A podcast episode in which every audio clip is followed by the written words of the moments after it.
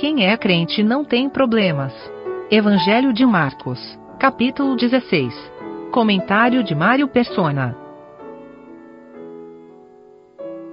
Existem algumas coisas que a, a sociedade moderna tem incutido na mente das novas gerações. E uma dessas coisas é a banalização da, da morte. Nós ficamos tão acostumados a ver morte o tempo todo, né? Nos filmes, no noticiário, que acaba se tornando uma coisa banal. E, por outro lado, também, a, a própria ciência tenta nos fazer acreditar que a morte pode ser evitada. Então, muitas vezes, quando uma pessoa morre, a família fica surpresa, como morreu. Não, não era para morrer, né?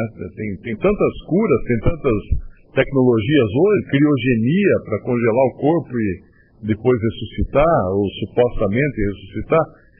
E as próprias as crianças hoje são criadas aprendendo que não tem problema morrer, porque você tem mais vidas no joguinho, lá no game que ela joga. É muito fácil você retomar a vida. E com isso a, a morte, a solenidade da morte, acaba perdendo sentido para nós. Uma coisa que antigamente era muito mais pesada né, na mente das pessoas, acaba perdendo sentido para nós. Até mesmo entre incrédulos, ateus, uh, que não creem nada, não creem nada, nem vida após a morte, nem nada, eles se consolam com a ideia de que vão transmitir os seus genes para as gerações futuras e aí vão também, de certa forma, uh, preservar a sua vida uh, eternamente ou de forma perene, de forma perpétua. Quando nós vemos nas Escrituras, a morte é uma coisa real, uh, temerosa, porque nós não fomos criados para morrer, nós não estamos, estamos acostumados à, morte. E ao mesmo tempo Deus trata com solenidade a morte. Ele, ele mostra que até o corpo humano, o corpo morto, defunto, ele é algo que deve ser respeitado. E nós, no, no capítulo anterior, nós vimos que foram preparar o corpo de Jesus para ser sepultado. E esse capítulo agora começa também com essas mulheres já cuidando de tratar desse corpo de Jesus. Mas aí vem uma, uma noção equivocada que muitas vezes nós podemos ter também, por crermos no Senhor Jesus, que ah, na morte é só um corpo, aquilo ali é um monte de carne, não tem mais nada ali. Ah, ele já está com Cristo, já não tem mais importância alguma o corpo. E lá em Atos, quando a gente abre em Atos 8, quando Estevão é morto, Atos 8, versículo 2. Esse versículo chamou minha atenção outro dia, que diz assim: E uns varões piedosos foram enterrar o corpo de Estevão e fizeram sobre ele grande pranto? Não. Uns varões piedosos foram enterrar Estevão e fizeram sobre ele grande pranto ali estava Estevão. Ué, mas Estevão estava com o Senhor, ele viu o céu aberto, ele olhou para o Senhor, ele viu o Senhor. Sim, mas Estevão estava ali também, morto agora. O corpo não perdeu a identidade. A identidade de Estevão estava, continuou estando no seu corpo, na sua alma e no seu espírito. Ou melhor dizendo, porque na Bíblia sempre a, a ordem é outra. Uh, sempre a Bíblia cita espírito e corpo é, de cima para baixo na ordem de é, importância. Então, ainda que o corpo fosse agora se fosse apodrecer na terra, uh, era Estevão que foi enterrado ali. Ali foi enterrado Estevão, talvez, não sei como é que eles faziam na época, talvez tivesse uma lápide com o nome de Estevão nessa lápide, e havia todo esse respeito, então, para aquele que morreu. Por quê? Porque todos estavam aguardando Estevão ressuscitar. E é, essa é também a esperança uh, nossa hoje, como crentes em Cristo. E o que nós vemos aqui em Marcos 16 é justamente a, a concretização da nossa esperança também.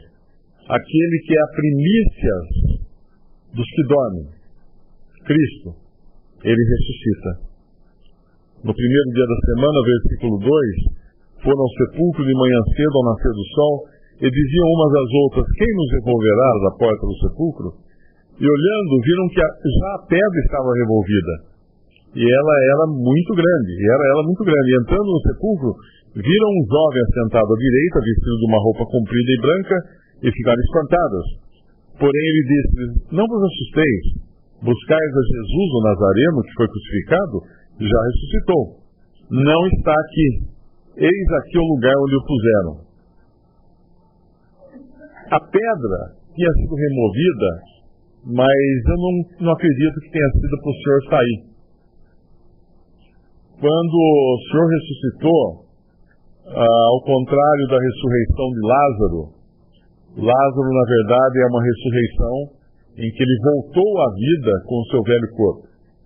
Lázaro iria morrer depois. Nós nunca encontramos Lázaro andando, andando pelas ruas. Uh, a ressurreição do Senhor é diferente. Mesmo aquela ressurreição de muitos que, no momento que o Senhor Jesus morreu, muitos santos ressuscitaram e entraram na cidade santa, que é Jerusalém, era uma ressurreição passageira, era algo que aquelas pessoas iriam morrer também. Porque Cristo é as primícias dos que dormem. O que significa isso? Ele é o primeiro. Ele é o protótipo da nova criação. Nós estamos hoje num velho corpo que vai morrer, se o senhor não voltar antes, e depois vai ressuscitar. Mas não mais com essas características que nós temos hoje de, de, de podridão, de, de perda de, de, de, de cada dia, nós vamos perdendo os cabelos, vamos perdendo pele, vamos. Não. Um corpo semelhante ao do Senhor Jesus, que ressuscitou já com um corpo que é pronto para viver eternamente. O nosso corpo não conseguiria viver eternamente, porque nós vivemos no tempo, no espaço e na matéria. O corpo de Cristo, ele ressuscitou, obviamente ele era um corpo tangível, é um corpo tangível, porque ainda continua com ele, uh, uma matéria diferente dessa que nós conhecemos, porque é chamado de, de corpo espiritual, mas isso não significa que ele seja transparente, que ele seja etéreo, no sentido uh, normalmente espírita da, da, da, ideia de ressurreição, né, que apareceu um, tipo um fantasma, alguma coisa assim. Não. Ele é um corpo uh, palpável, um corpo que poderia ser tocado, como os discípulos tocaram depois, mas um corpo ressuscitado.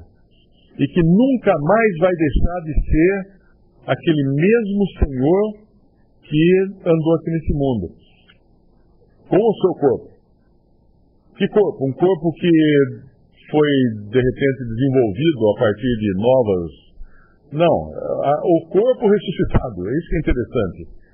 Ainda que o corpo dele, Deus não permitiu que ele visse, uh, não visse, esqueci a palavra agora, corrupção, não visse corrupção, porque o corpo dele não apodreceu, ele ressuscitou ao terceiro dia, mas o nosso corpo, se apodrecer, obviamente o nosso corpo vai, vai ver corrupção, se o senhor não voltar antes, mas Deus vai ressuscitar.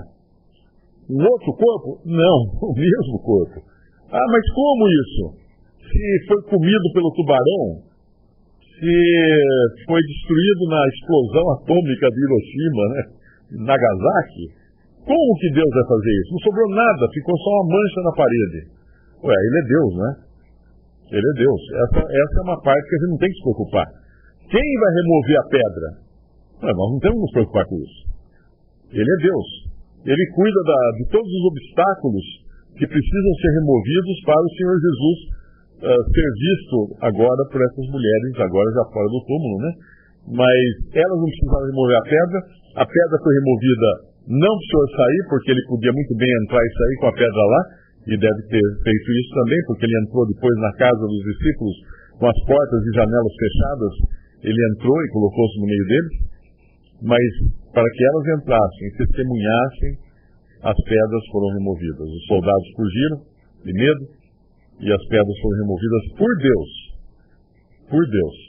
E nós podemos ter certeza também que, independente do tamanho da lápide, que caso a gente morra antes do senhor voltar, uh, nós podemos ter certeza que o senhor vai nos tirar de lá com um corpo semelhante ao seu, exceto pelas marcas nas suas mãos, nos seus pés e no seu lado.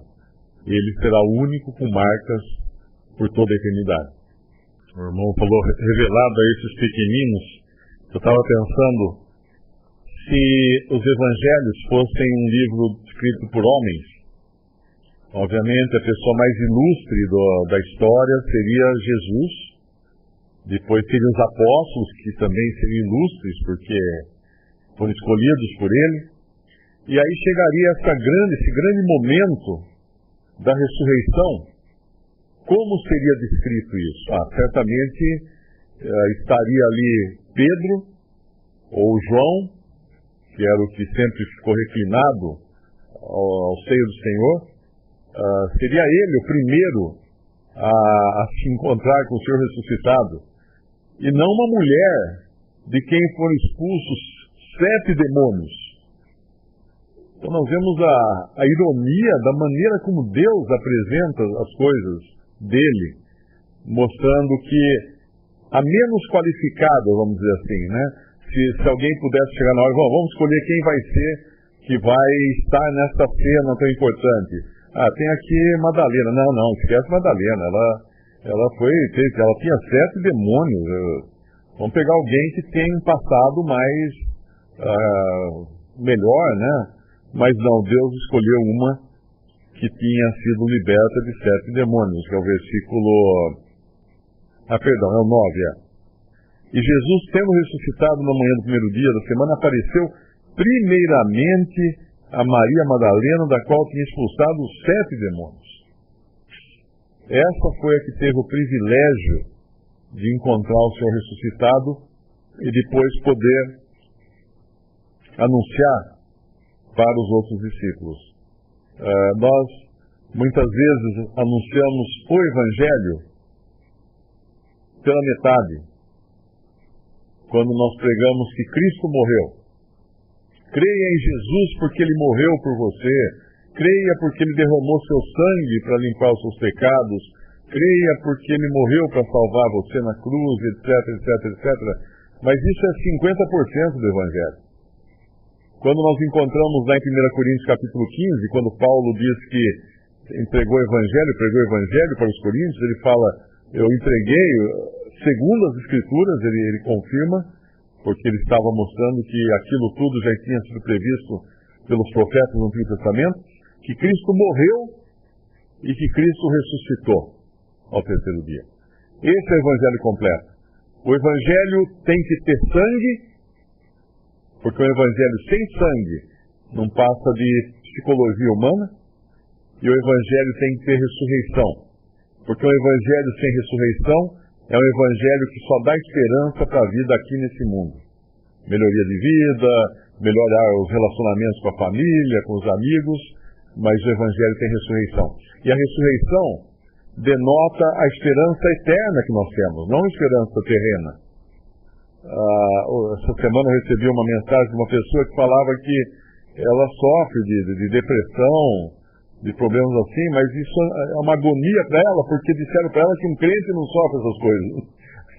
Isso é aquela, esse é o evangelho torpe que pregam por aí, dizendo, não, se você crê em Jesus, você vai sarar de todas as doenças, você vai estar perfeito, não vai ter mais medo, ansiedade, nada. Não, nós continuamos aqui nessa terra e a nossa esperança não é aqui. E não é de uma vida melhor aqui. Ah, me converti, as coisas não melhoraram. Isso aí não, não importa. Os, os 12 apóstolos, uh, ah, 11 morreram uh, mortes violentas, um apenas morreu de velho na ilha de Patmos, João. A vida não melhorou para eles. Paulo, Paulo fala uma série de problemas que ele passou na sua vida como cristão, que ele poderia não ter passado se ficasse confortavelmente sentado na cadeira dos fariseus como ele estava antes, por ser um fariseu. Mas a esperança do crente envolve tanto a, morte de Cristo para a remissão dos seus pecados, retirada dos seus pecados, purificação dos seus pecados, e a ressurreição.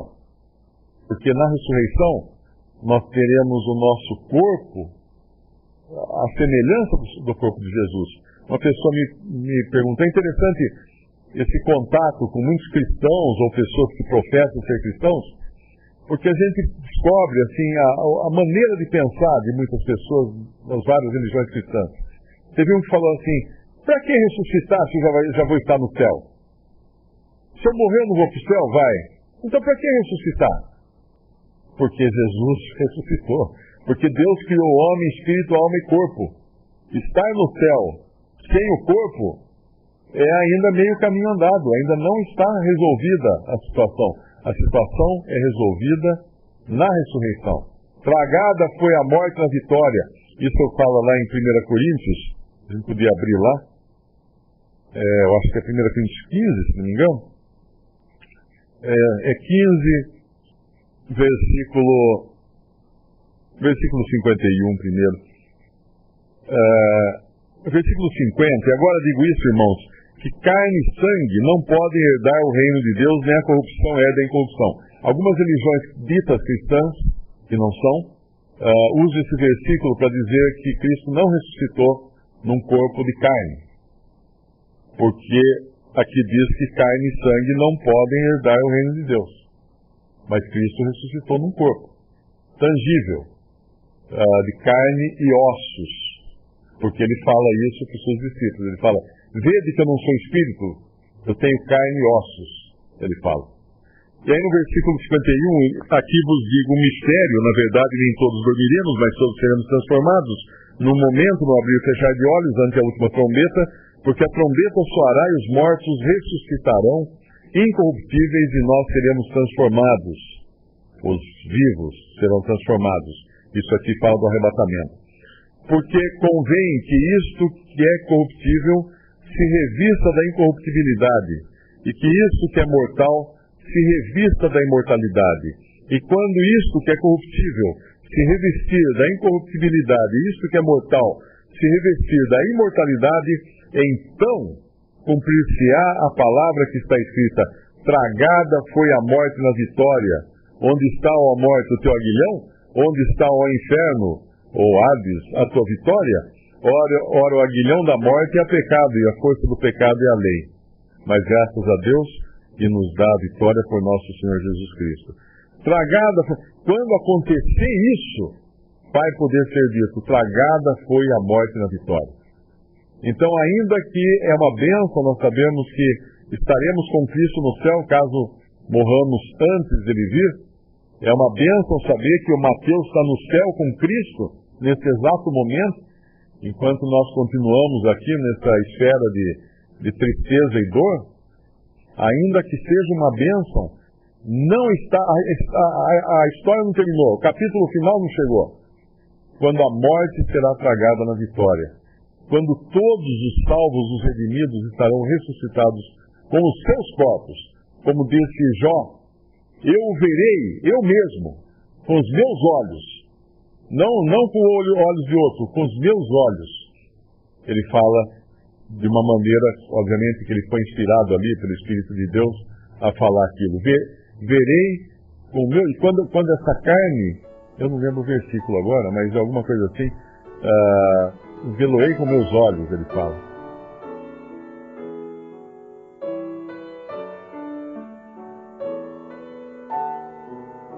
Visite respondi.com.br. Visite também 3minutos.net.